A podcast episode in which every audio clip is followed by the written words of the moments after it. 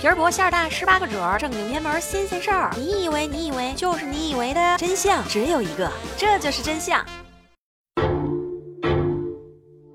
我又来了呀，我是你们的主播默默呀，这里是由喜马拉雅 FM 独家出品的，让知识好懂又好玩的，这就是真相。加入默默的交流互动群三零七零二九幺五八，来和我交流交流，互动互动呀。我哥们儿出生的那一年，他家老爷子花重金给他找了一个大师相面。大师就说了：“这孩子面相金贵，有帝王之气，大车出行，豪店住宿，摇旗呐喊，追随成群。光阴似箭，岁月如梭。后来，我哥们儿成了一名导游。”今天的话题非常的严谨科学，咱们来说说我们人类为什么迷信。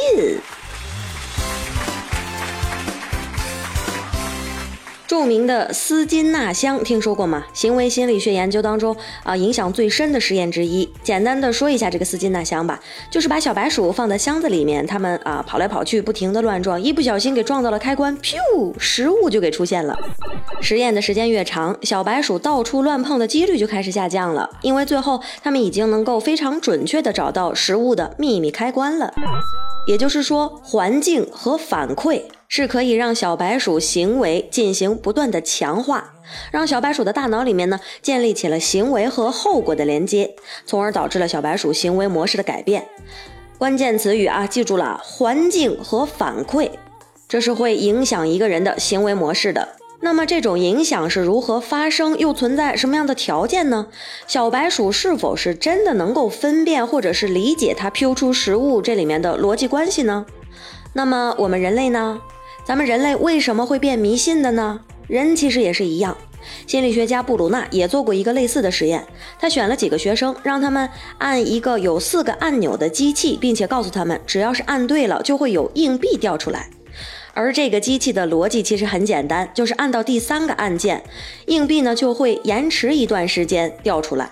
在实验结束后，每个学生呢都掌握了一套无比正确的按键方式，当然是他们认为的正确。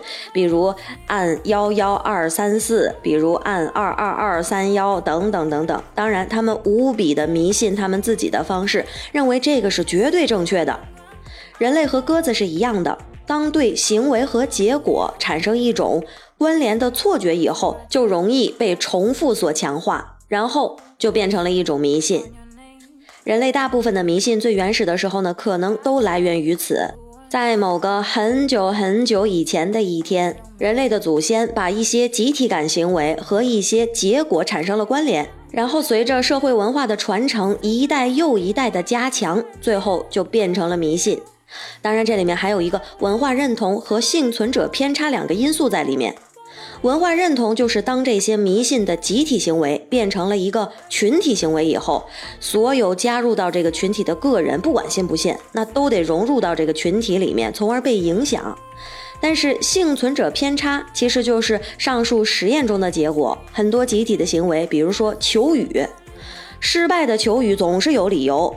啊，什么心不成什么的，呃，但是呢，成功的求雨总是被容易记住，并被传扬，被一代又一代的作为强化输出。于是呢，这些结果的幸存者在社会文化传承当中，一次又一次的强化着人类的这种迷信的行为。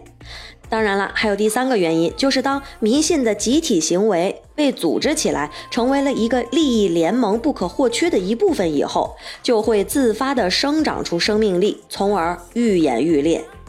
生活当中就有很多这样被传承下来的迷信。咱们举个例子啊，二战时期，太平洋小岛上有一群土著人，他们看到美军士兵们每天拿着一根杆子，其实就是枪，迈着奇怪的步伐，其实就是人家军队正在进行军队的训练，并且嘴里喊着一些奇怪的口号，其实就是英语的一些军令。然后就会有神秘的船送来一船又一船的食物，当然了，其实就是军舰补给。于是，一个行为和结果的关联就出现在了土著人的大脑里面了。随着二战的进行，美军军事行动的频繁呢，这种迷信就开始被强化了。慢慢的，岛上就形成了一种习俗，那就是部队里面的一群青壮年举着木头杆子，然后呢迈着奇怪的步伐，唱着神奇的歌曲，因为他们相信这样神就会赐给他们食物。这种习俗呢，已经经历了几十年，现在已经成为了一种风俗文化了。我们在成长的过程中，和父母、老师、朋友等等一些人的互动当中，不断的去观察和学习，从而建立起自己的行为模式，然后通过一次一次的反馈或者是结果给予我们的确认，让自己的行为模式呢得到了强化。这种行为模式有好的，也有迷信的，其中最重要的区别就是看我们能够是不是能够正确的去区分自己的行为和结果之间的逻辑关系，这个逻辑关系是否有一个足以让你建立起连接的科学道理？没错，科学道理。